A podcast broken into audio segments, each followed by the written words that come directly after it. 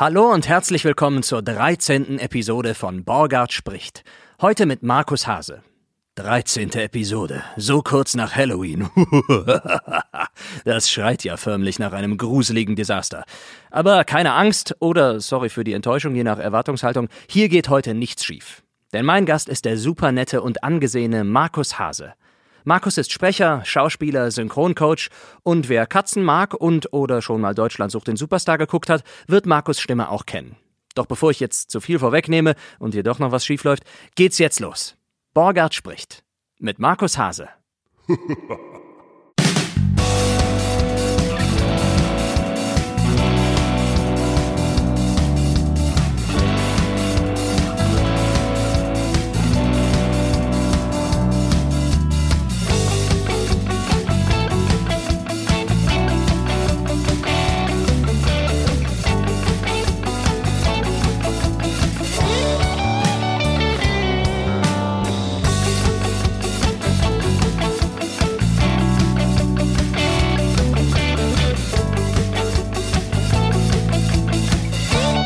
Ja, das war wieder ein typisches Beispiel von, wir sagen uns nur kurz Tag und dann setzen wir uns vors Mikrofon, damit wir nicht so viel quatschen, was Genau. wir nicht aufgenommen haben. Und Ja. schon haben wir hier eine halbe Stunde geredet, ohne es aufzunehmen. Ja, die So. wir- wirklich wichtigen Dinge erfahren die Leute jetzt gar nicht. Nee. Vielleicht ist es aber auch gut. Also manche Dinge muss man ja auch nicht in die Welt hinausschreien. ja, und deswegen äh, würde man sagen, es war eine sehr schöne Episode. Toll, dass du hier warst, Markus. Ja, danke. Es hat mich total gefreut. Danke für die Einladung. Schade, dass ihr alles verpasst habt. Ähm, trotzdem einen schönen Tag. Ja, einfach früher einschalten beim nächsten Mal. Ja, genau. Selbst schuld. Einfach auch mal den Pre-Roll einfach mitlaufen lassen. Also. Wir haben uns noch nie kennengelernt vorher, außer gerade eben, die, wie gesagt, die halbe Stunde. Aber ich habe schon häufig aus deinen Kaffee- und Teetassen getrunken. In Studios. Ach echt jetzt? Oh Gott, ist das peinlich. Tatsächlich. Du hast ja ganz clever so eine schöne, also erstmal ist es nette Geste, aber auch eine clevere Marketingstrategie. Ja, voll. An äh, Studios, äh, ja, Tassen verschickt. Zu Weihnachten wahrscheinlich oder so? Genau zu Weihnachten. So clever war die Idee nicht, wie ich im Nachhinein ähm, feststellen musste, weil einige Studios dann schrieben, also die, die lustigste Rückmeldung war, Hey Markus, Dankeschön für dein tolles Tassenpuzzle, äh, was wir gerade versuchen zusammenzusetzen. Kein Scheiß, die Hälfte der Tassen ist kaputt gegangen. Oh nein. Ich habe die alle mit Luftpolsterfolie ordentlich verpackt. Ne? Ich stand da wirklich drei Tage im Keller und habe diese bescheuerten Tassen eingepackt und habe mich dafür verflucht, dass ich dachte, was für eine bekloppte Idee, ey, Kaffeetassen zu verschicken. Aber Ne, wie das halt so ist, ich dachte, ich, äh, also als Dankeschön verschickt man dann irgendwie zu Weihnachten irgendwie an alle Kunden und Studios äh, eine lustige Tasse. Und dann stand halt irgendwie drauf Hase schon gehört. Und meine Telefonnummer Mhm, Und so ein mein Hase Logo, drauf, auch so ein genau, mein, mein, mein Häschen-Logo und so. Und ähm, ja, ich sehe die Tassen jetzt auch immer noch und ich denke dann immer so, soll ich mich jetzt darüber freuen oder soll ich mich so ein bisschen schämen? Weil, aber immerhin, du bleibst im Gespräch. Genau, richtig. So. Ich habe mir das äh, ein bisschen abgeguckt und habe äh, Kugelschreiber verteilt. Ja, Immer mal mal. wieder so, ne? In Ja. Studios, wo mein Name draufsteht. Weil ich, dachte, was, was haben die Leute in der Hand, wenn sie dann einen Sprecher suchen? Entweder trinken sie Kaffee, gut, kann ich mich jetzt, komme ich nicht mehr rein? Ja, Ähm, ich hatte noch überlegt, irgendwie vielleicht so ein Sitzball, aber der wäre auch kacke ey, zu pass auf, jetzt hier der Pro-Tipp, der Geheimtipp. Habt ihr alle was zu schreiben? Ihr müsst das jetzt mitschreiben. Mauspads. Oh, clever. Das war meine erste Idee und die habe ich sogar zwei Jahre lang hintereinander verschickt und ich kriege jetzt teilweise immer noch Nachfragen von wegen, sag mal, hast du noch Mauspads? Kein Scheiß, ja.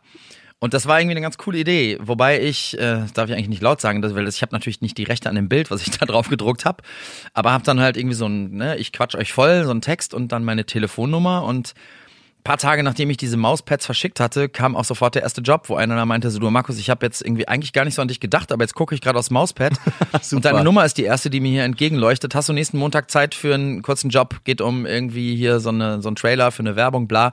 Wo ich dachte, ja, klar, cool. Und damit hatte ich die Mauspads schon wieder raus, ne? Mega. Das ist schon irgendwie krass. Ja, nicht nur finanziell wieder raus, ne, wirtschaftlich raus, sondern Ja. auch, dass du dachtest, hey, das hat auch funktioniert. Ja, es Klasse, funktioniert ne? tatsächlich, offenbar. Also insofern verschickt Mauspads und Tassen und Kugelschreiber. Und wenn ihr es so wie der Markus machen wollt, dann schneidet die Mauspads vorher in kleine Stücke und schickt immer Genau. so, wie in so einem, ähm, in so einem Entführerbrief. Ja, genau. Sind die dann so wieder aufgeklebt. Da muss man die, aber ist eigentlich auch ganz geil, da muss man erst so das, das Mauspad zusammensetzen. gut, der Nachteil ist, wenn es eine ältere Maus ist, rollt irgendwie der Ball nicht mehr richtig gut. Aber die sind ja inzwischen alle mit Laser, Ja, ja, so, dann stimmt. hüpft wahrscheinlich der Cursor trotzdem einmal so ein bisschen mit. Oder du kriegst sie zurückgeschickt, weil die Leute mit Trackball arbeiten. Ja, ne? genau. Das ist natürlich auch. Oder Trackpad. Was macht man denn da? So eine Folie, muss man dann vielleicht so eine Klebefolie Was ist denn. Trackpad? Naja, diese Dinger, wo man halt irgendwie da mit Ach so, diese Wacko-Boards. Äh, Ja, okay. genau, so. Ey, lass uns doch vielleicht Weihnachten jetzt dann irgendwie ähm, Klebefolie für Motorhauben. Ja. in einheitlicher Größe. Aber spiegelverkehrt, damit man Ja, sicher. vorne Damit der lesen vordere kann. Mann das irgendwie dann im, in der Ampel steht so, äh, Sprecher Markus Hase, geil. Ja, den rufe ich doch mal an. Voll die richtig, einfach mal ganz falsche Zielgruppe. Den Markus Hase, den, äh, den kennt man, weil man seine Stimme kennt. Woher kennt man sie? Ja, das ist immer die gute Frage. Das sind immer Leute, äh, das ist die gleiche Frage, wenn Leute mich fragen, so kenne ich sie aus dem Fernsehen? Dann antworte ich immer, ich weiß nicht, was sie gucken. Keine Ahnung, woher soll ich das denn wissen? Wenn sie äh, nur Netflix-Serien aus Amerika gucken, kennen sie mich ganz sicher nicht. ja, meine Stimme ähm, kennt man wahrscheinlich aus dem einen oder anderen Werbespot. Ich habe ähm, viele Jahre lang die Whiskas-Werbung gesprochen. Ich war mehrere Jahre die Kommentarstimme für DSDS. Für ähm, aktuell bin ich jetzt gerade die äh, deutsche Stimme, was ist die deutsche Stimme? Ich bin die Stimme von äh, von Spotify sozusagen. Ich spreche die ganzen Brandings, die die Ach, cool. äh, Sponsorings von von Spotify, also die Verpackungen. Ne, gemischtes Hack wird präsentiert von äh, Firma XY und jetzt zuschlagen und hast du nicht gesehen. Ja. Und ähm, keine Ahnung, für die etwas, ähm, also für die Hörer mit den geschulten Ohren, ähm, die kennen mich vielleicht aus der einen oder anderen Serie oder auch aus dem einen oder anderen Film. Also wir wissen das, dass hier in Köln jetzt nicht so wahnsinnig viel synchron gemacht wird, sondern irgendwie hauptsächlich in Berlin. Aber ja, ein bisschen was kommt ja Gott sei Dank auch nach Köln, auch viele Dokumentationen oder so. Und ähm, daher könnte man meine Stimme vielleicht kennen. Und was war damals der allererste Job, den du gemacht hast als Sprecher? Erinnerst du dich noch daran? Ähm, ich erinnere mich daran, das war nämlich in Berlin tatsächlich. Ich habe zu der Zeit noch in Berlin gewohnt und habe damals den Synchron-Workshop beim Joachim Kunzendorf gemacht. Den kennen viele jetzt, also gerade die jüngeren Leute kennen ihn nicht mehr, aber das war so der Synchronpapst zu der Zeit in Berlin. Der hat, ich glaube, 30 Jahre lang hat er alle Filme für die 20th Century Fox die Dialogbücher dafür geschrieben und auch Regie geführt und so. Super netter Typ, total geiler Dozent und ähm, ich habe dann damals diesen zweiwöchigen Synchronworkshop bei ihm gemacht. Und der hat mich dann im Anschluss an diesen äh, Workshop hat er mich direkt für einen Kinofilm besetzt mit fünf Takes. Ach ja, super nett. Ja, war voll nett, war nur leider genau zu der Zeit, wo ich schon Skiurlaub gebucht hatte und ich musste das absagen und habe mich natürlich in den Arsch gebissen. Warte mal, den Skiurlaub oder die Takes? Die, Takes habe ich Ah. abgesagt, der Skiurlaub war gebucht. So, ich habe natürlich echt kurz überlegt und dann dachte ich so, ey, fünf Takes. Kohlemäßig war das natürlich irgendwie völlig zu vernachlässigen, aber natürlich denkst du dir, ey, der Typ besetzt dich jetzt für einen Kinofilm und du kannst fünf Takes in einem Kinofilm sprechen. Und du sagst, nein, danke, ich fahr Und du lieber sagst so, ey, Après-Ski. voll nett, danke, ey, aber danke, nein, danke, ich äh, fahr lieber Ski so. nein, das konnte ich irgendwie meiner, meiner Freundin und irgendwie auch den ganzen Kumpels so kann ich nicht antun, aber dann, es kam ja dann auch wieder andere Sachen nach. Und das erste, was ich dann aber gemacht habe, war tatsächlich Menge Masse, also Ensemble, sagt man, ne? Das ist ähm, eben dann so, dass da 10, 15 Sprecher und Sprecherinnen im, im Studio stehen und alles abdecken, wo irgendwie im Hintergrund gequatscht wird oder dann halt Oder so kleine unwichtige, Genau. in, Anführ in Anführungsstrichen unwichtige, die jetzt Genau. nicht besetzt sind. Ne? der Tankwart, der dann sagt, 29,30 Dollar bitte. Genau. Oder dann irgendwie eine halbe Stunde später im Restaurant ist die gleiche Stimme der Kellner, der dann sagt, irgendwie so, nehmen Sie doch bitte hier Platz. Oder der Typ, der vor dem Gericht steht, nur ein kurzes Statement, nur ein kurzes Statement, sind Sie schuldig? Solche Sachen halt. So, und ähm, meine allererste Erfahrung war dann, dass ich mit schon gestandenen Sprechern im Studio stand und Sprecherinnen, die das alles schon, keine Ahnung, wahrscheinlich seit Jahren machen. Und ich habe mich natürlich, ich war mega nervös, logischerweise. Ja, ich hatte die Routine überhaupt nicht. Und dann stand ich da und dann liefen so 20 kleine schwarze Jungs durchs Bild und ich sollte halt irgendwie sagen so, hey Jungs, wartet auf mich. Und bevor ich aber fragen konnte, wer von denen bin ich denn? Ich habe den Take vorgespielt bekommen und ich wollte gerade fragen so, äh, ja okay, wer bin ich? Dann war die rote Lampe schon an. Der, der Counter lief und ich dachte, der Einzähler lief und ich dachte, scheiße, was mal. Und habe dann halt nichts gesagt, weil ich nicht wusste, welcher ich von denen bin. Und die Regisseurin so, ähm, hast du geflüstert oder habe ich dich einfach nicht gehört? Und ich so, ja, ähm, ich wusste nicht, welcher ich bin. Und eine Kollegin dann so, oh, Quatsch ist doch irgendwo drauf, ist doch scheißegal. Eine Kollegin wirklich. Ja, eine. Kollegin Oh, sagte ja, das. Ziemlich arschig. Ja, fand ich auch. Und dann habe ich sie gesagt, so, ich sag, ey, sorry, ich, äh, im Gegensatz zu dir mache ich das nicht schon seit vielen Jahren. Äh, es tut mir total leid. Ich wusste das einfach nicht. Es wird, wird mir mehr helfen, wenn du mir jetzt sagst, was ich falsch gemacht habe und wie ich das jetzt richtig machen kann. Dann meinte sie, ja, pass auf, die rennen da alle durchs Bild, du siehst den Mund sowieso nicht richtig, das ist nur so halb angeschnitten im Konter und so. Sprich's einfach irgendwo hin, im Zweifel können die es dann schieben oder sagen dir dann, mach's breiter oder knapper oder so. Ich dachte, danke, das war die Ansage, die ich gebraucht habe. Und dann habe ich halt irgendwie beim nächsten Mal, ne, kam wieder der, der Taker und so und dann hat's direkt auf Anhieb geklappt und äh, ja, das waren so die ersten Erfahrungen. Aber das war wirklich auch dein erster Sprecherjob, war direkt im Synchron, oder was? In dem Nein, das war mein erster richtiger Synchronjob. Okay. Ich hatte vorher schon Sprecherjobs, aber ähm, während der Schauspielschule. Also ich war in Stuttgart auf der Schauspielschule und wir haben dann ähm, immer mal wieder Sachen gemacht für den SDR. Für den So. SDR. SDR für den Süddeutschen Rundfunk. Die heißen jetzt SWR, ne? Ja, oder hießen die früher SWR und jetzt SDR? Ich weiß es gar nicht genau. SDR, Süddeutscher Rundfunk. Nee, SWR gibt's jetzt auf jeden Fall. SWR 3. Ja, und damals hießen die, glaube ich, dann nur SDR, keine Ahnung. So, und die haben uns dann auch für Hörbuch- und Hörspielproduktionen und so haben die uns immer wieder ins Studio geholt, weil irgendwie, ne? Die Schauspielschüler quasi? Die Schauspielschüler. Ach, super. Weil die können sprechen und die sind günstig und so. Und dann, es war so Win-Win, ne? Weil wir haben uns natürlich immer in, in, Ast gefreut, wenn, wenn die uns gebucht haben, weil du warst Ja. dann in einem coolen Hörspiel dabei, teilweise auch echt mit, mit echt guten Leuten, wo dann auch an Szenen gearbeitet wurde und das hat schon, hat schon Spaß gemacht. Ja, im Prinzip ist das ja auch mit die beste Schule, ne? dass man Mhm. es bei zusammen nicht ins kalte Wasser geworfen wird, aber mit, mit anderen erfahrenen Kollegen es zusammen macht, so wie bei Mhm. Genau. Menge Masse es eigentlich Ja. sein sollte, wenn da keine Arschkuh sitzt, die von hinten sagt, äh, Genau. da einfach drüber. Ja, ja, genau, das hast du da. Ja, ich meine, also Berlin habe ich festgestellt, das war sowieso irgendwie so echt so ein bisschen ellbogenmäßig. Das fand ich am Anfang nicht so cool. In welcher Zeit war das? Anfang der 2000er, 2001, 2002, sowas müsste das gewesen sein. Weil du nach der Schauspielschule hochgefahren Nee, bist? gar nicht. Ich bin nach der Schauspielschule direkt ans Burgtheater nach Wien und war dann Andere erstmal in Österreich zwei Jahre. Da war dann erstmal auch gar nichts mit Sprechen. Ich habe mich in Österreich, also ich war auch Vollzeit beschäftigt am Theater, ich hätte so oder so gar keine Zeit gehabt. Und dann dachte ich halt so, wo soll ich mich jetzt hier bewerben? Irgendwie beim ORF. Und dann ist es halt so, gerade auch für, für Werbung, für Lokalwerbung oder so, nehmen die dann tatsächlich auch gerne Österreicher, weil es dann so, so ein bisschen den österreichischen Einschlag zumindest haben sollte. Und dann brauchen die gar nicht so die Top-Profi-deutschen Sprecher. Aber ich habe mich da auch ehrlich gesagt gar nicht so drum gekümmert. Und dann kam es erst wieder, nach den zwei Jahren Wien bin ich dann ähm, nach Hessen. Ich bin nach Gießen ans Stadttheater. Und da gab es dann irgendwann einen Aushang am schwarzen Brett, wo stand, wir suchen ähm, Sprecherinnen und Sprecher für Videospiele. Und ich dachte, ach cool.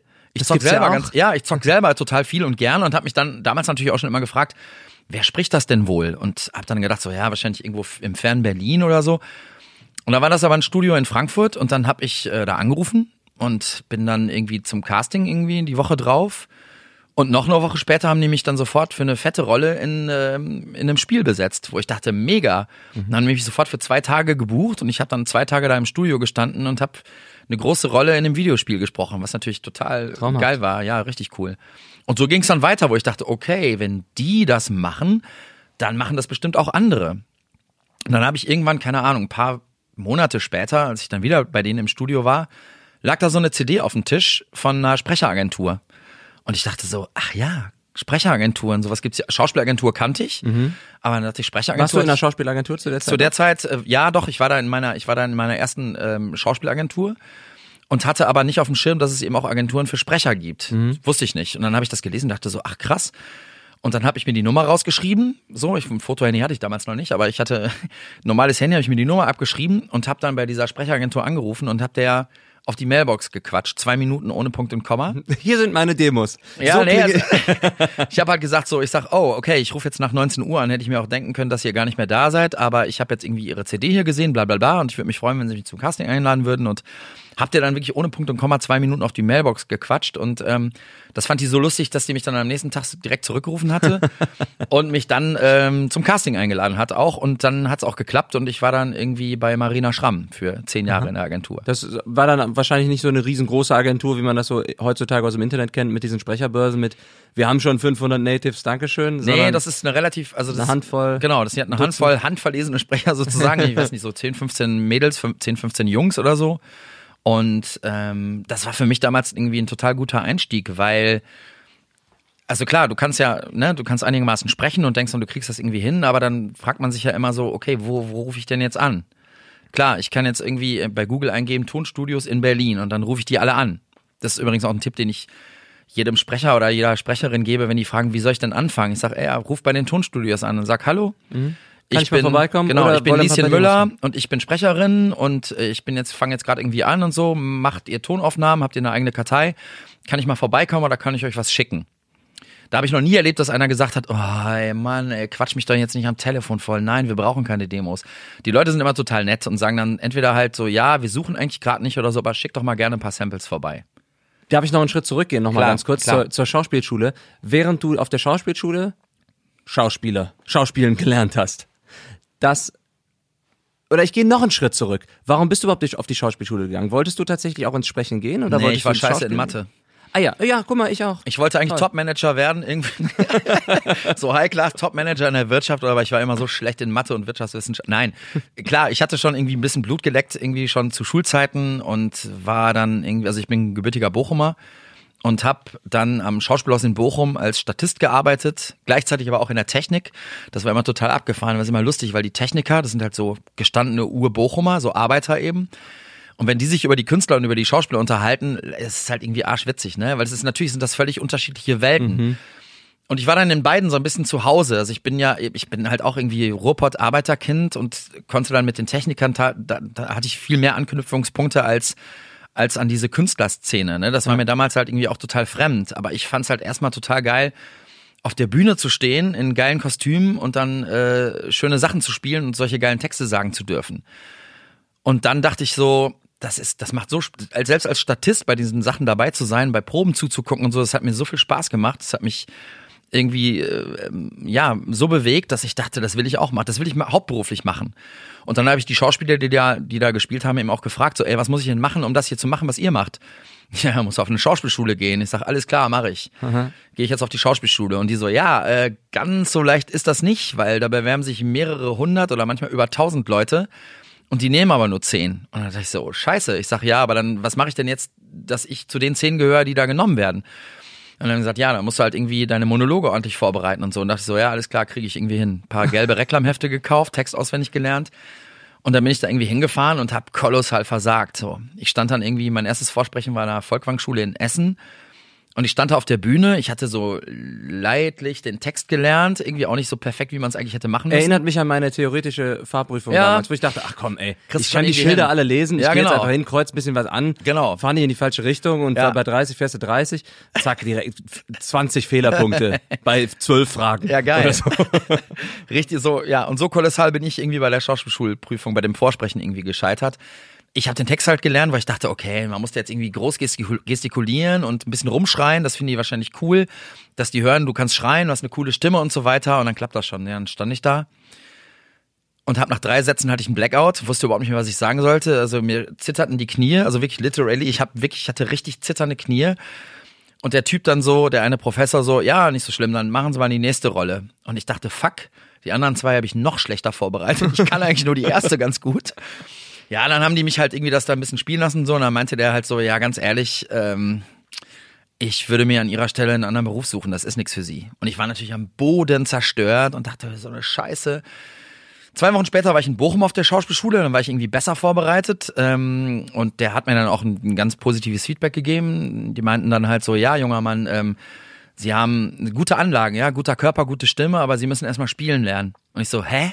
Deswegen bin ich doch hier. Schauspielschule Bochum steht da draußen auf dem Schild. Wenn ich es könnte, wäre ich doch nicht hier. Und die Frau dann so, ach, ist der süß, oder? Ja, aber Sie sind ja noch jung, kommen Sie mal nächstes Jahr nochmal wieder. Ich sage, boah, da muss ich ein ganzes Jahr warten.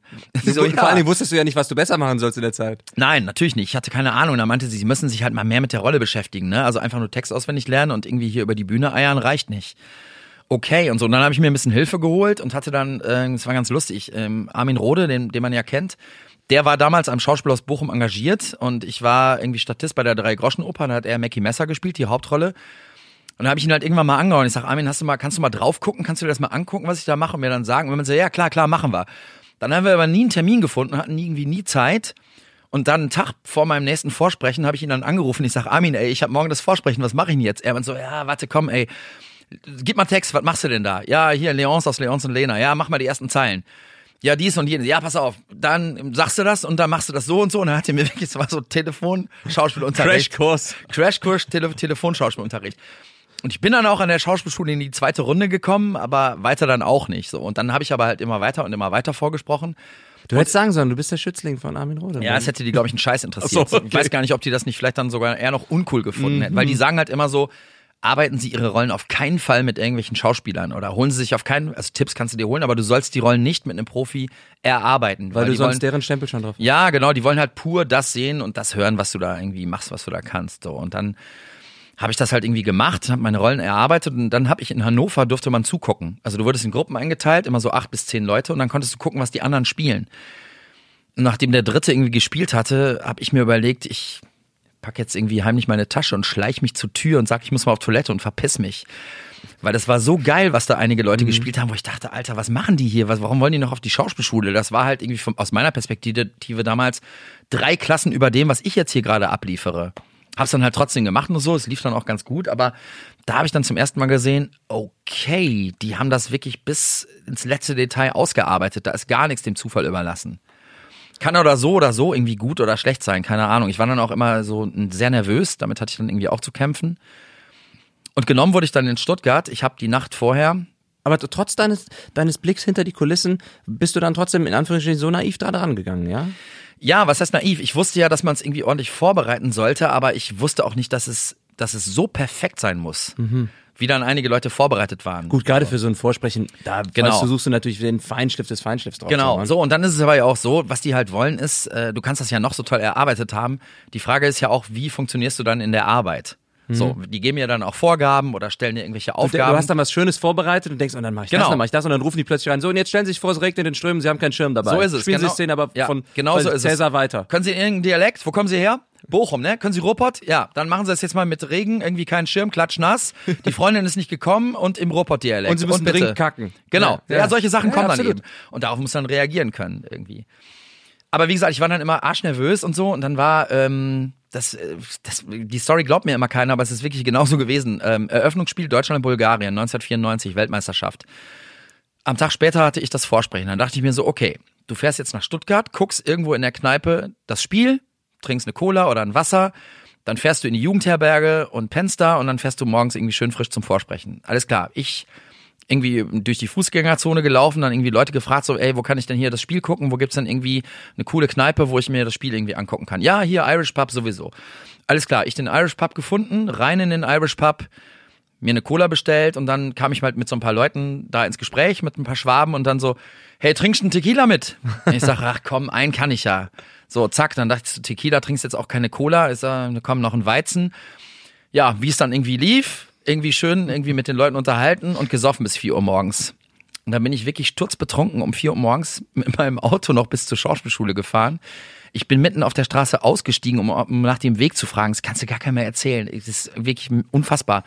Und da bin ich halt irgendwie sturzbesoffen mit meiner Karre bis vor die Schule gefahren, habe mich auf die Rückbank gelegt, habe noch drei Stunden gepennt und bin dann völlig verkatert und noch leicht angeschickert irgendwie in die Schule, kam dann schon zu spät zur Vorbesprechung mega peinlich, die saßen da schon alle und der Direktor so, wer am Theater zwei Minuten zu spät kommt, wird gehängt. Und ich so, ja, sorry, tut mir leid, ich habe den Raum nicht gefunden. Meint so, ja, ist okay, setz dich mal hin.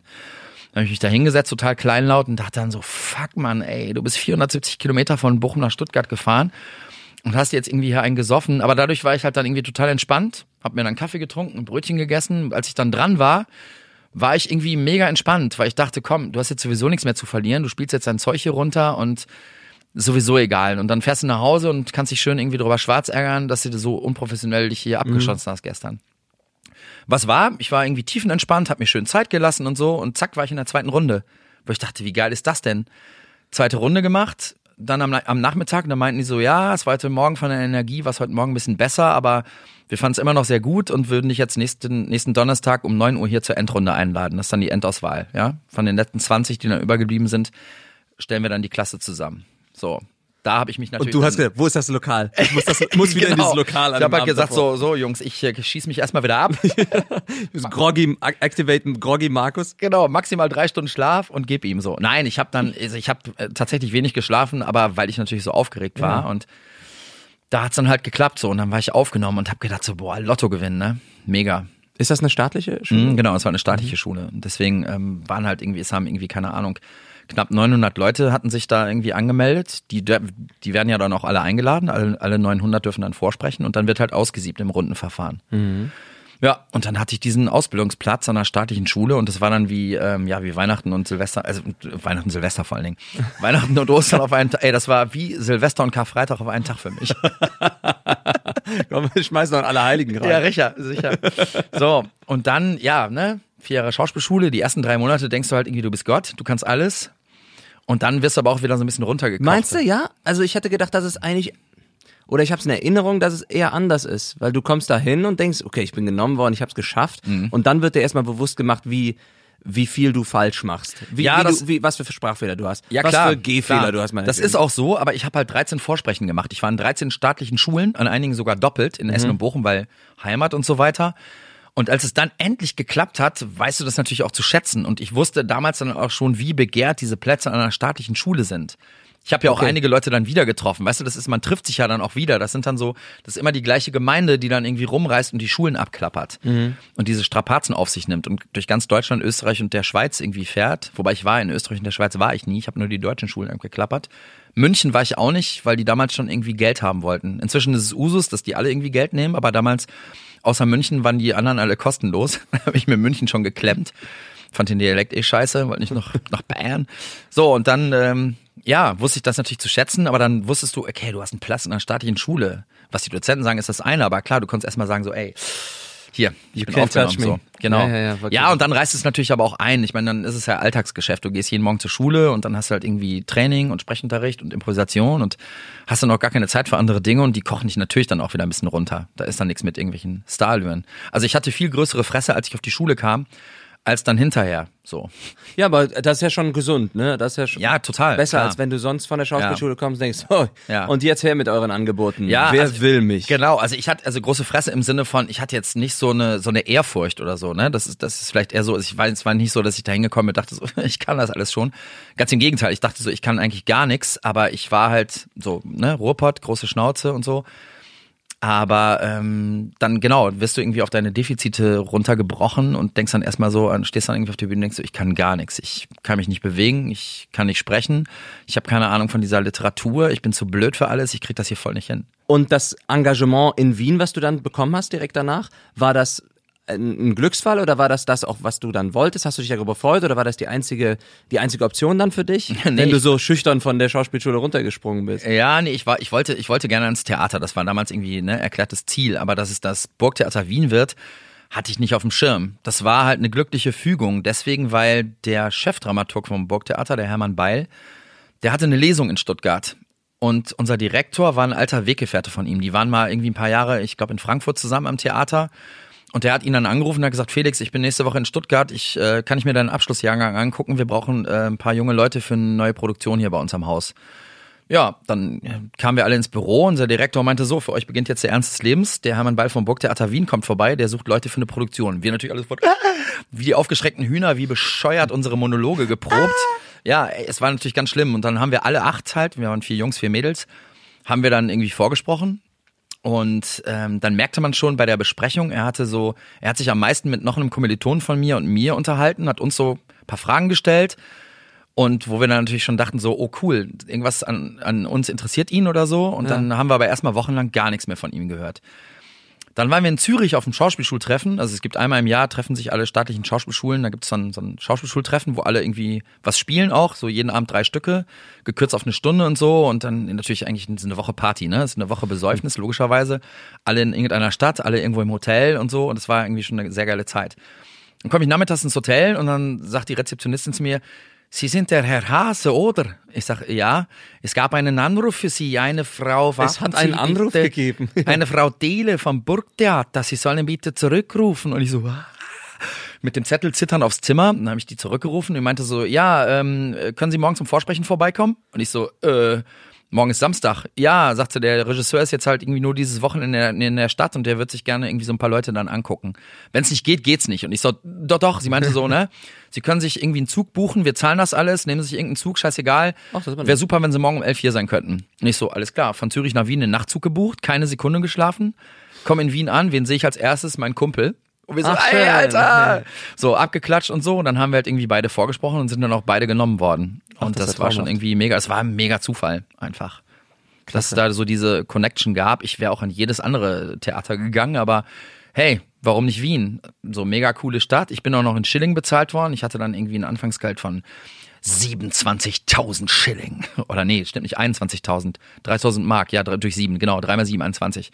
21.000 Schilling habe ich im Monat verdient. This means nothing to me, äh, weil, wie gesagt, wir sind, ich bin schlecht in Mathe. Bis ich das jetzt umgerechnet habe, ist der Podcast vorbei. Deswegen, aber ich sag mal, wow, Ja. das klingt viel. genau, es klang immer viel. So, Spielgeld, so 21.000. Und dann hat es sich irgendwann nach Berlin verschlagen, wie du gerade sagtest, für diesen Synchron-Workshop aber tatsächlich nur? Oder weil du Nee. auch dort hingezogen Mhm. bist? Ja, ich war halt irgendwie dann nach den zwei Jahren ähm, Wien, war ich zwei Jahre in Gießen und dann habe ich halt gedacht so, okay, ich, wie geht's denn jetzt einfach, wie geht's denn jetzt eigentlich weiter? So will ich irgendwie die ganze Zeit nur irgendwo am, am Stadttheater rumspielen und so und ich hatte immer schon, ich habe immer schon gerne mit Sprache gearbeitet, auch gerne Mikrofon und so und dann habe ich mich halt auch so an diese Sachen erinnert mit SDR und dann kam diese Videospielgeschichte dazu und dann kam halt auch irgendwie noch ein paar weitere Studios dazu. Dann habe ich aber auch so eher den Traum gehabt, ich möchte jetzt gerne auch mal irgendwie Fernsehen machen. Ich möchte irgendwie jetzt, ich will jetzt mal auch mal Filmstar werden. Und wo geht man dann halt hin? Nach Berlin natürlich. Dann habe ich mein Engagement gekündigt und bin halt irgendwie so nackt nach Berlin so und habe dann in Neukölln gewohnt und dachte erstmal so, was machst du jetzt? Dann habe ich halt die ganzen Schauspielagenturen angerufen und mich bei Castern beworben und Fotos und Videos, was man halt so macht. Und ähm, wusste aber dann natürlich auch so, Berlin ist so die Synchronhauptstadt. Und dann habe ich mich halt auch gefragt, wie kommst du da jetzt rein? Und dann gab's halt diesen Synchron-Workshop, den mir dann Leute auch empfohlen haben. Und ich war in der Zeit dann auch direkt arbeitslos gemeldet. Und dann hat das Arbeitsamt diesen Kurs bezahlt, wo ich dachte, mega. Wenn das Arbeitsamt Neukölln mir diesen Kurs bezahlt, mache ich natürlich diesen super coolen Synchron-Workshop. Und das war dann auch total abgefahren, weil äh, Neukölln hat's bezahlt, Friedrichshain nicht. Also ich habe dann da Leute kennengelernt, die dann meinten so, was? Mein Arbeitsamt hat gesagt, ja, nee, äh, und der, der nächste irgendwie nur anteilig und so. Aber gut, ich hatte diesen, diesen Synchron-Workshop. Und danach habe ich dann halt die ganzen Synchron-Workshop, äh, die, die ganzen Synchronstudios in Berlin auch abgeklappert. Ich habe die dann alle angerufen und bin dann überall hingefahren, habe meine Unterlagen vorbeigebracht, damals auch noch eine CD. Und dann gab's halt, je nachdem, ne, manche meinten so, ja, wir probieren vielleicht dann mal irgendwie sie aus als Ensemblesprecher. Von einigen hast du dann halt nie wieder was gehört. Andere haben mich dann irgendwie sofort gebucht und so. Und dann kam immer ein bisschen mehr, ein bisschen Menge Masse und dann habe ich so die ersten Rollen bekommen. Und dann war es aber immer noch so, ich konnte davon nicht leben. Ne? Das war zu wenig Geld, als dass ich davon leben konnte. Es gab mal hier und da einen Job und es wird auch immer mehr, aber zu wenig Studios zu der Zeit und zu wenig Geld unterm Strich. Und dann bekam ich das Angebot, ähm, fest ans Theater Aachen zu gehen.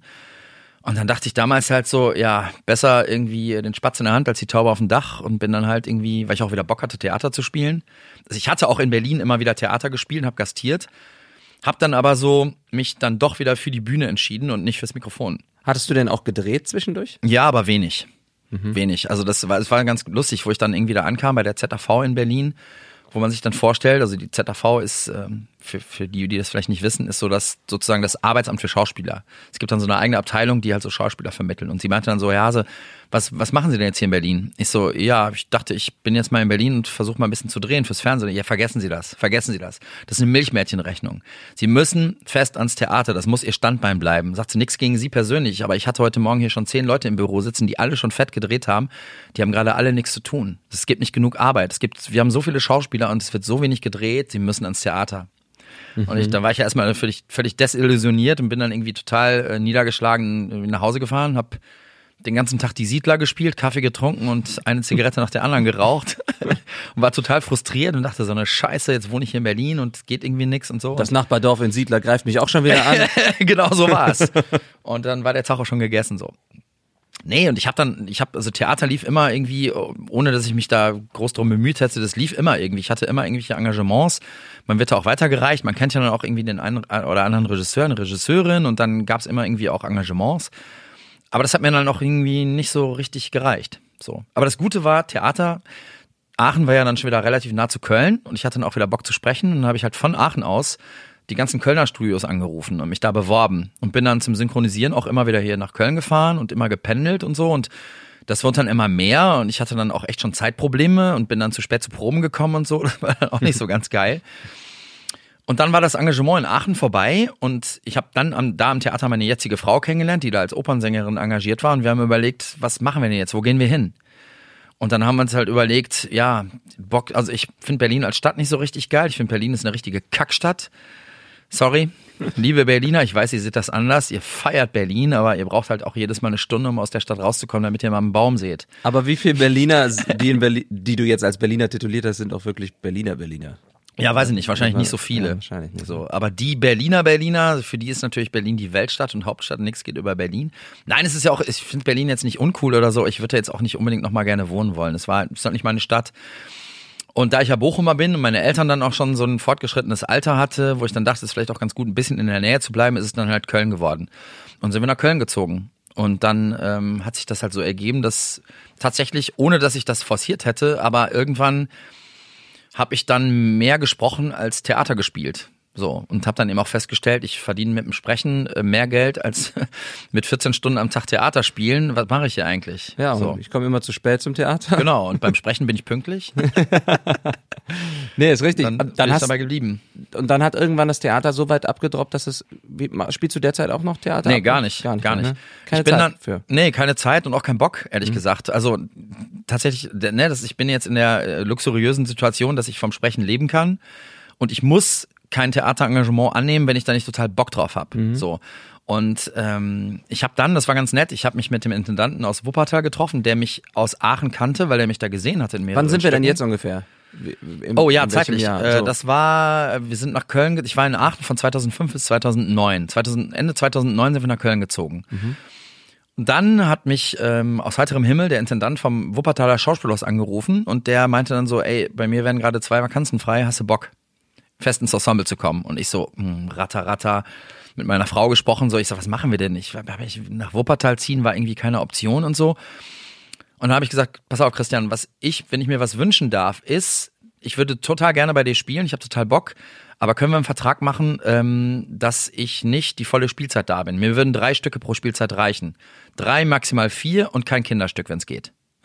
Weil das nicht, dass ich keine Kinder mö mö- mögen würde oder so. Ich, spiel, ich habe super viel Kindertheater gespielt, ich mag das auch gerne, aber Kinderstück spielen heißt dann vor der, in der Vorweihnachtszeit bist du dann halt 30, 40 Tage komplett jeden Tag, ne? Zwei Ja, ja. Kindervorstellungen und so, das ist irgendwie nervenaufreibend. Und wenn du in der Spielzeit quasi in jedes Spiel in jedes Stück eingesetzt werden könntest, dann, dann hast du ja gar keine Zeit. mehr. Nee, du, du bist spielst, durch. du spielst Genau. abends und Ja. vormittags probst du. Genau. Was ja auch viele Leute nicht wissen, die dann immer sagen, das sind Schauspieler, das machen sie dann tagsüber. Ja, genau. Ich sage immer so, ja, ich schlafe meinen Rausch aus, ziehe mir eine Nase, äh, eier dann ins Theater und arbeite abends wieder und dann gehe ich wieder feiern Dann und applaudieren saufen. die Leute und dann genau, gehst du nach Hause. Genau, und dann gehe ich wieder saufen. Nein, du probst halt Dinge, du musst ja vier Stunden morgens proben, vier Stunden abends proben oder du spielst so und du bist halt irgendwie dauerbeschäftigt. Die vier Stunden, die du dann frei hast, zwischen 14 und 18 Uhr, kannst du sprechen gehen. Habe ich dann auch in Wuppertal gemacht. Ich bin dann in der Mittagspause entweder nach Köln oder Düsseldorf zum Sprechen gefahren. Nicht jeden Tag, aber Mhm. häufig genug so. Dann und das war aber cool. Christian hat sich darauf eingelassen. Er meinte, pass auf, ich habe hier noch einen Schauspieler, der einen ähnlichen Wunsch hat. Dann teilt ihr euch sozusagen die Der Vakanz. sieht auch so aus wie du. Der Ich sieht so aus. Ja, das ist der Jochen, der Jochen Langer. Ich weiß nicht, ob du den kennst. Jochen Nein. Langer, auch ein Sprecherkollege. Wir zwei haben dann sozusagen jeweils äh, uns die Sachen geteilt. Er hat drei Stücke gespielt, ich habe drei Stücke gespielt und das war super. Weil ich habe schön Theater gespielt, hatte aber jetzt nicht den Stress, dass ich von einer, von einer Produktion in die nächste gestürzt bin. Und ähm, ich habe mich dann eben auch dazu entschieden, natürlich nicht nach Wuppertal zu ziehen, sondern die Kölner wissen das, wenn du hier eine coole Wohnung hast, äh, gibst du die auf gar keinen Fall auf. Und wir hatten eine sehr schöne Wohnung in Lindenthal. Ja, äh, auch und noch ein bezahlbar. schönes Fädel, ne? Genau, Das ein schönes Fädel und bezahlbar und Balkon mit Blick ins Grüne und so. Auf gar keinen Fall haben wir diese Wohnung aufgegeben. Und dann ähm, bin ich halt gependelt so. Bin dann jeden Tag von Köln nach Wuppertal gefahren, was keinen Spaß gemacht hat, aber Das war's wert. das war's wert. Genau. Und deine Frau ist Opernsängerin, Genau. hast, du, hast du gesagt, ja? Das, das heißt, ihr seid jetzt komplett die Künstlerfamilie, so Genau. richtig, Ja? Genau. Ich hoffe, meine Tochter macht irgendwas anderes. Aber die soll Tierärztin werden oder Anwältin am besten. Oder Zahnärztin. wär Warum? Geil. Weil, weil du, weil du sie verschonen willst von, vom Arbeitsdruck oder, oder?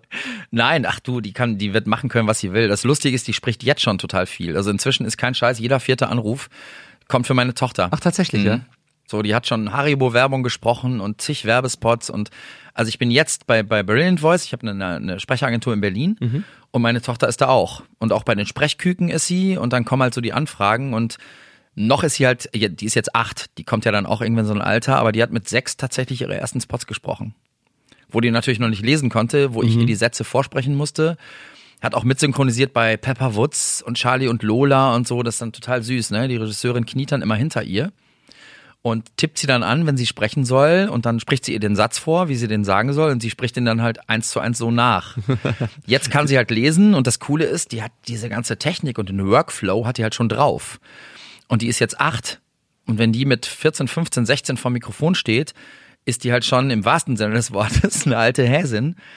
Und ähm, wenn sie Bock drauf hat, kann sie es weitermachen. Wenn sie keinen Bock drauf hat, macht sie was anderes. Ne? Das ist so ihre Entscheidung. Ich habe letztens auch bei einem Synchronprojekt mit sehr vielen Kinderdarstellern Regie geführt und ich war auch total verblüfft davon, wie die Ja. Wie die das nachplappern, wie die Papageien und wie Mhm. offen und frei die das noch so spielen, ne? Kannst du das vielleicht noch mal so machen? Ja, ja, klar. Das macht doch voll Spaß Mhm. Ja, hier, ne? ja. Also die sind, man, Ja. Mhm. manche sind dann eher so ein bisschen ruhig, aber du fragst, ist alles okay? Ja, ja, das macht voll Spaß hier. Ja, ja, genau. Und andere sind auch total wild dann irgendwie, dass du sie fast schon zügeln musst. Sorry, wir sind schon fertig. Ja. Oh, können wir nicht noch irgendwie das und das, ne? Ja, bei uns ist jetzt, ich habe ne, ich hab ja auch meine, mein eigenes Studio zu Hause, meine Kabine und so, und dann irgendwie kommt ein Anruf und dann fragen die halt so, können wir mit Lina irgendwie den und den Spot aufnehmen? Ja, wann denn? Ja, wir bräuchten den bis morgen Mittag. Und ich so, Lina, ja? Kannst du mal kurz kommen? Können wir mal kurz einen Spot aufnehmen? Äh, muss ich viel sagen? Ja, drei Sätze. Äh, sind das schwierige Sätze? Nein. Kannst du mal eben kommen? So, dann kommt sie halt und so, dann nimmst du halt irgendwie eine 10 Minuten, Viertelstunde mit ihr auf. Sag, danke, hast du super gemacht, kannst du wieder spielen gehen. So.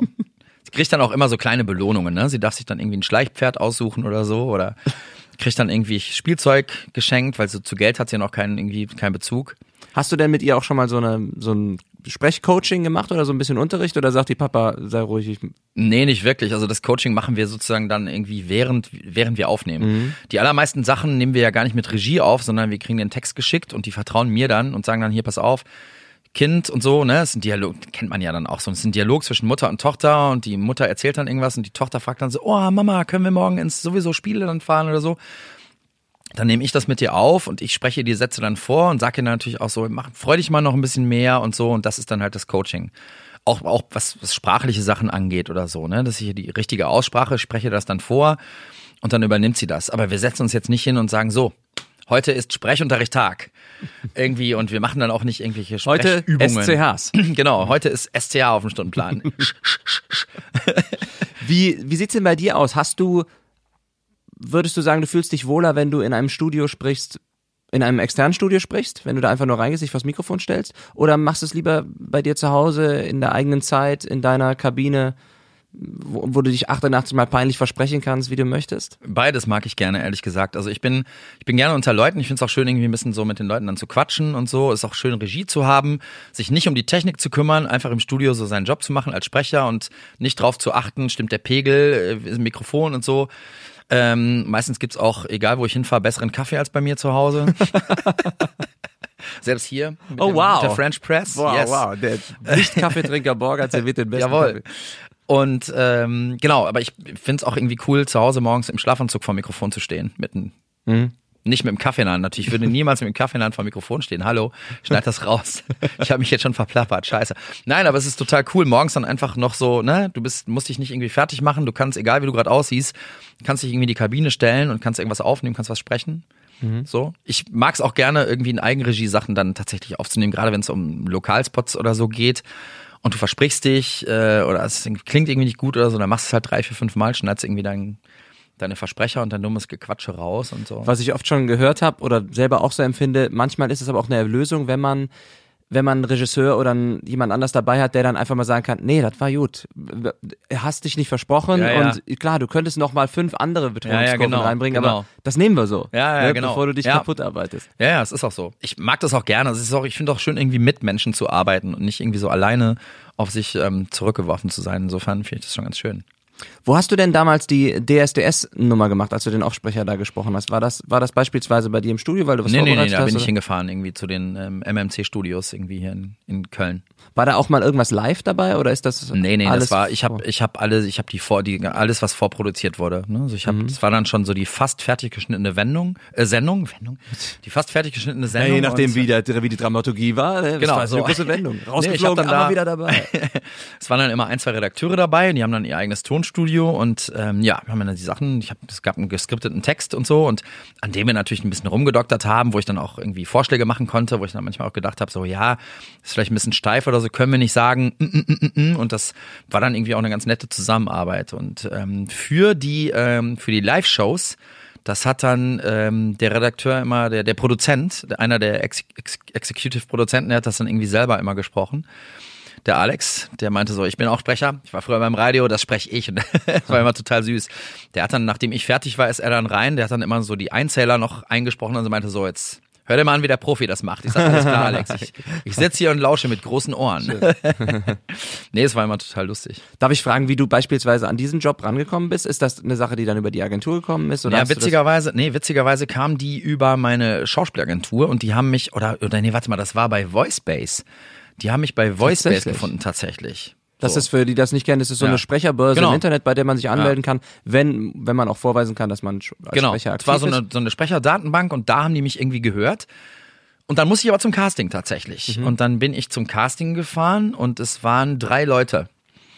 Und eine davon war die Nasan Eckes, glaube ich, die auch für DSDS damals hat die doch immer die, eine Zeit lang, meine ich, hat die damals irgendwie so diese Außenmoderation gemacht oder so, keine Ahnung. Und noch jemand, von dem ich nicht weiß, wer es war, und ich. Und ich bin zum Casting gefahren und war eigentlich erkältet. Also ich klang irgendwie auch noch relativ nasal, nicht ganz so krass, aber so. Aber ich, man hört das ja, ne? Die Ja. eigene Stimme denkt man ja sowieso, man klingt total wie aus dem Eimer.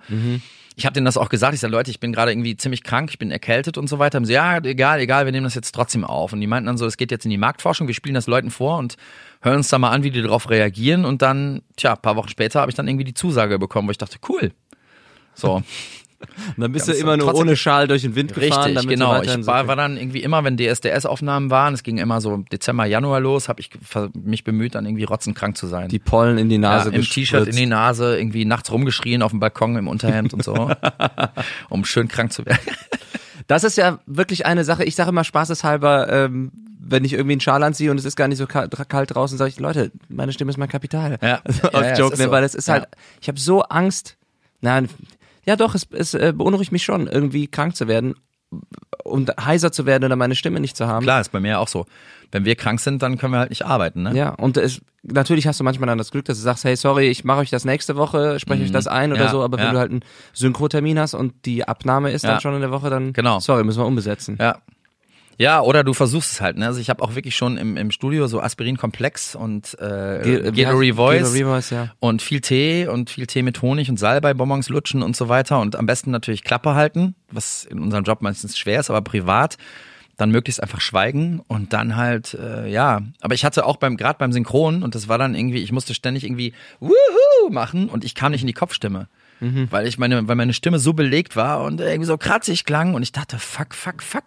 Dann haben wir die ersten 20 Takes aufgenommen und so und der Tonmeister meinte so, ey Markus, was machen wir? Du klingst wie, als würdest du durch eine Reibe sprechen. Und ich so, ey Leute, es tut mir so leid, keine Ahnung und so. Und dann, aber so nach, nach einer Stunde, zwei, nachdem wir dann irgendwie weiter aufgenommen hatten, ging's. Da war meine Stimme dann irgendwie warm und er meinte so, ey komm, wir springen jetzt nochmal zurück an den Anfang und machen da diese Woohoo-Takes und so und dann ging's auch so, toi, toi, toi. Weil da nämlich auch die Panik war, ich hatte, ich hatte die Figur jetzt schon irgendwie in den zwei Staffeln davor gesprochen. Dann kannst du auch nicht mal eben so Ja, umbesetzen und wir hatten auch schon, in der Staffel habe ich schon angefangen aufzunehmen und das ging dann Gott sei Dank alles nochmal glatt und ging alles nochmal gut. Was schätzt du am Synchron vielleicht mehr als bei Offsprechersachen? Ja, dass man halt spielen kann, ne? Das, man sagt ja eben auch irgendwie eigentlich nicht Synchronsprecher, sondern Synchronschauspieler. Und da kannst du dann halt irgendwie, was, was ich mag, ist eben, dass man so seine, dass man einfach tatsächlich noch das Spiel bedienen muss. Die Leute stellen sich ja das dann immer so einfach vor. Also auch ähm, bei den Synchron-Workshops oder so, du gibst ja auch welche, ich auch.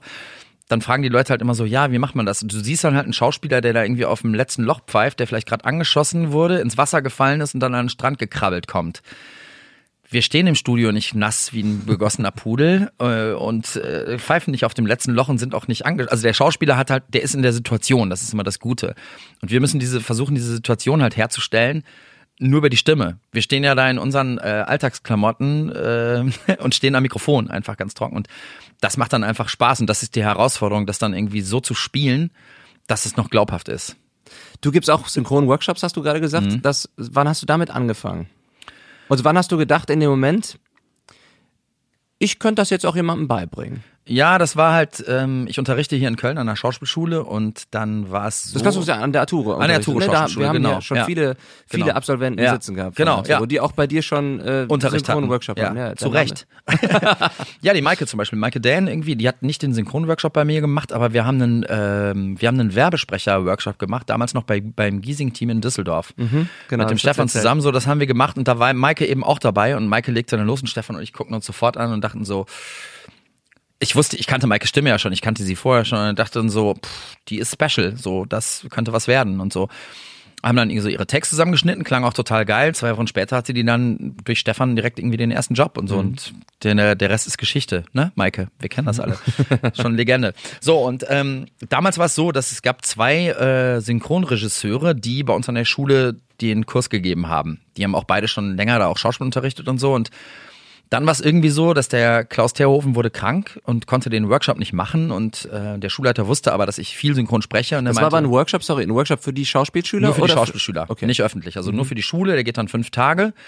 Und der Direktor fragte mich dann, sag mal, Markus, du sprichst doch viel synchron, ne? Kannst du dir vorstellen, hier ähm, jetzt für Klaus einzuspringen, den Synchron-Workshop zu geben? Und ich so, äh, äh, was muss ich da machen und so? Ja, keine Sorge, der Tom ist dabei, der hat das schon ein paar Jahre gemacht, äh, der Toningenieur und auch die Cutterin und so, die kennen sich aus.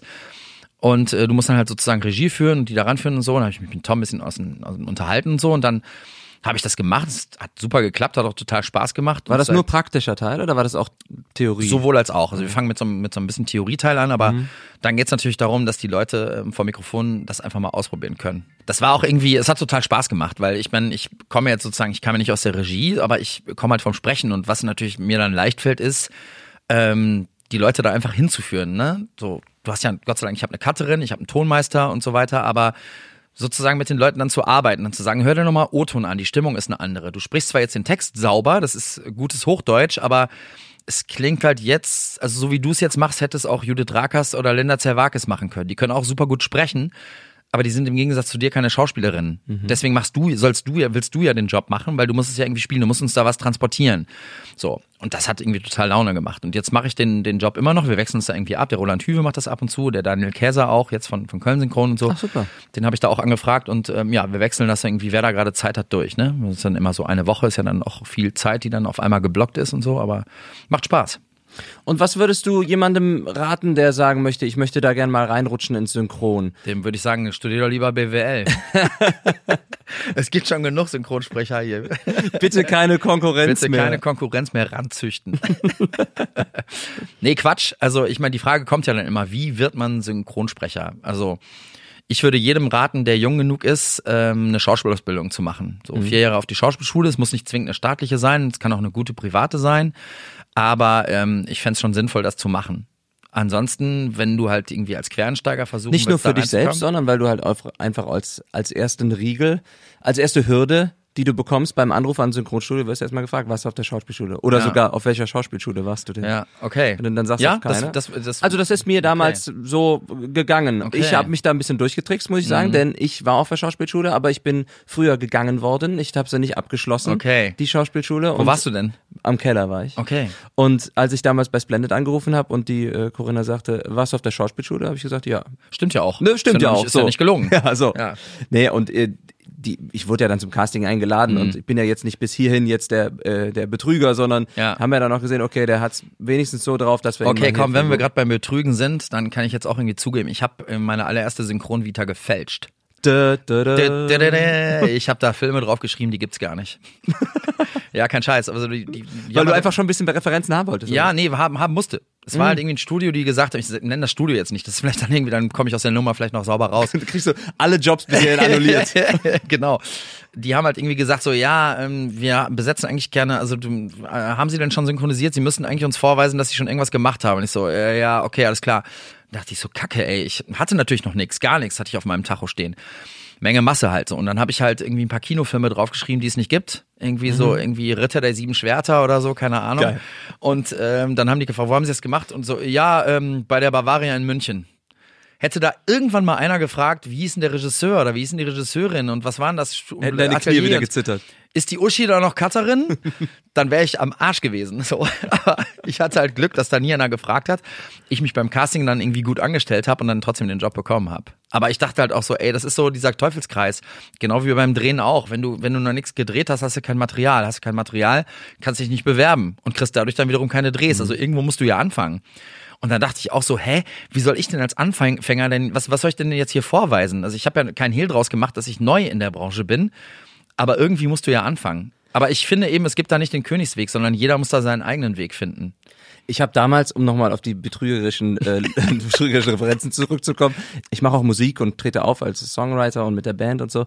Und ich wurde damals gebucht für einen Gig, wo äh, der Veranstalter gesagt hat, hör mal, bist du bei der GEMA? Und ich sage, ja, ich bin bei der GEMA, meine Songs sind da gemeldet und die musst du ja dann immer angeben, wenn du spielst, damit du dafür auch Tantiemen bekommst. Ja. Hat er gesagt, ja, wir würden das gerne ohne GEMA machen, also GEMA frei, aber ich kann dir dafür irgendwie 100 Euro oder 60 Euro mehr Gage geben oder was auch immer. Und da habe ich so gedacht, ja, Okay. eigentlich uncool und kacke, Ja.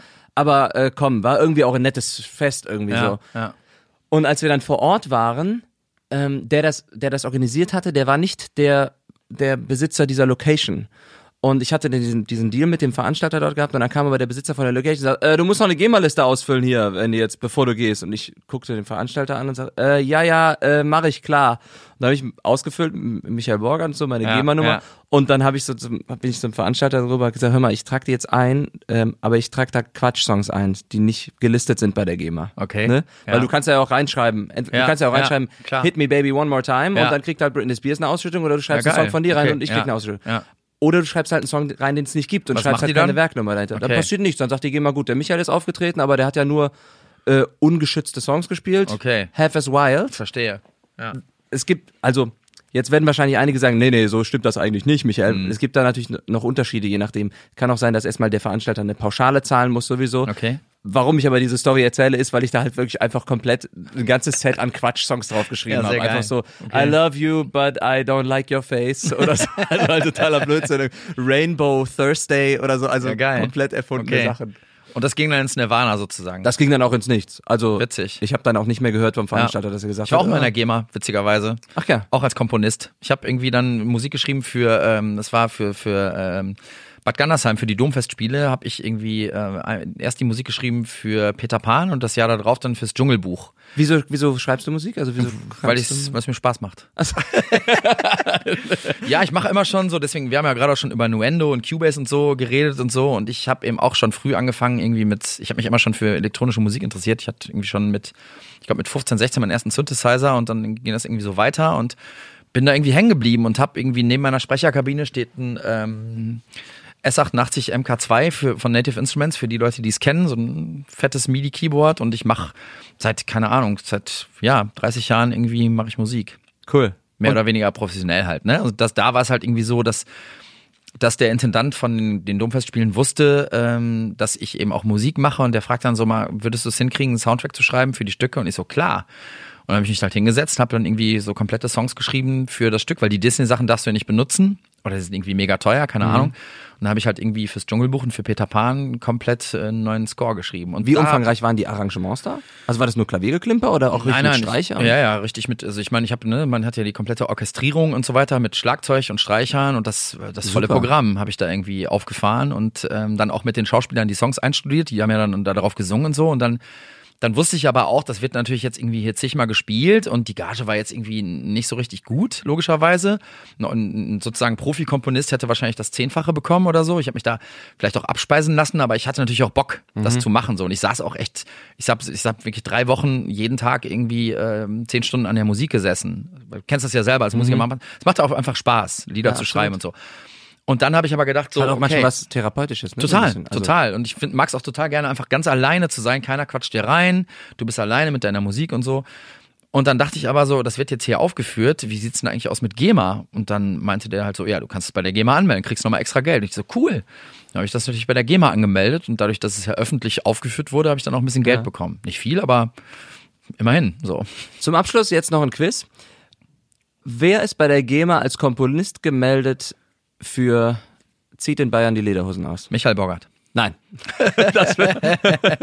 Dann, dann würdest du jetzt hier nicht sitzen, sondern oder wir würden das Interview auf deiner Yacht führen und, Ja, genau, und Champagner saufen. Auf meiner Studiojacht. zieht in Bayern die Lederhose aus. Da hat, da, das hat jemand sich, das, das hat jemand tatsächlich komponiert. Sing's mal. Zieht in Bayern die Lederhosen aus. We all Lederhosen aus. live in the yellow submarine. Scheiße. Krass, ne? Ja. Da steht wirklich Paul McCartney und John Lennon. Nein, wie geil. Ich hab mal als- Dafür kriegen die Kohle. Dafür kriegen die Kohle. Jedes Mal, wenn in der Bayern-Kurve dieses, nee, in der Ja, Bayern-Kurve wenn es da, wenn's da nicht gesungen wird, aber wenn es irgendwo Ja. gespielt wird, dann, äh, also natürlich nicht, wenn Stimmt, der DJ ja. da Don Ballermann spielt, aber ich habe mal gearbeitet als, als Kameramann und als Cutter für, ähm, weil ich auch gelernter Mediengestalter bin, ähm, für das für Sport 1, da war es schon Sport 1, nicht mehr DSF, und die hatten so ein Projekt gehabt, lange Rede, kurzer Sinn, da wurden immer Songs eingespielt, meistens Mhm. solche Musik, solche Fußballsongs und äh, wir mussten dann am Ende, wenn wir das fertig geschnitten haben, auch sagen, welche Songs wir da eingebaut haben und wer der Komponist ist und da musste ich dann halt recherchieren, wer hat denn Ja, überhaupt klar, Zieht bei klar. den Lederhosen ausgeschrieben und dann ist es mir auch so wie Schuppen von den Ohren, aus den Ohren gefallen. Unfassbar. Sind Paul McCartney und John Lennon, ne? geil. Total bescheuert. Ja. So, sorry, ich sagte, das war schon der Quiz zum Abschluss, weil Ja, wir sind schade. schon, wir haben schon so viel ge gequatscht, Unfassbar. aber äh, das äh, ruft ja nach dem zweiten Teil. Ja, unbedingt? Also unbedingt. Wir müssen das ich freue mich, wenn wir uns jetzt mal über den Flur laufen im Auf Studio und sagen, hey, wir ja. kennen uns jetzt. Ja, cool. Hinter dem Namen habe ich ein Gesicht. Jawohl. Und wenn ich das nächste Mal aus deiner Tasse trinke, dann äh, weiß ich auch, weiß ich auch mit Oh wem mein ich zu Gott, ey, ich verschicke nie wieder Tassen. Ich schwöre. Mach's gut, Markus. Vielen lieben Micha, Dank. danke für die Einladung, hat mich sehr gefreut. Vielen Dank. Ciao. Ciao.